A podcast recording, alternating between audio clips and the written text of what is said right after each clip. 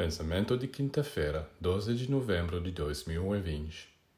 Todos os espiritualistas que mantêm o olho fixo no céu e desprezam a terra sob o pretexto de que é o lugar da perdição e que o corpo físico é um instrumento do diabo, não compreenderam nada.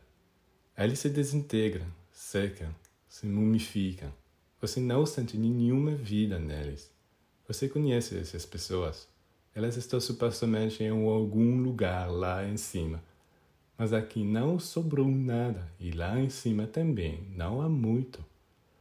A era do Aquário, que está a chegar, traz outra filosofia. O Aquário ensina que o homem deve olhar para o céu, mas não se afastar da terra. Ele deve olhar para o céu para derrubar tudo o que é belo, puro, luminoso, eterno. Ele mesmo se tornará um espelho do céu, um condutor do céu, um jardim, um pomar, um sol. Porque o paraíso tem que estar apenas acima, e aqui na terra sempre miséria, pobreza e feiura.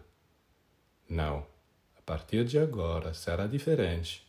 É a beleza que descerá à terra, e tudo ficará radiante: pedras, plantas, animais, humanos.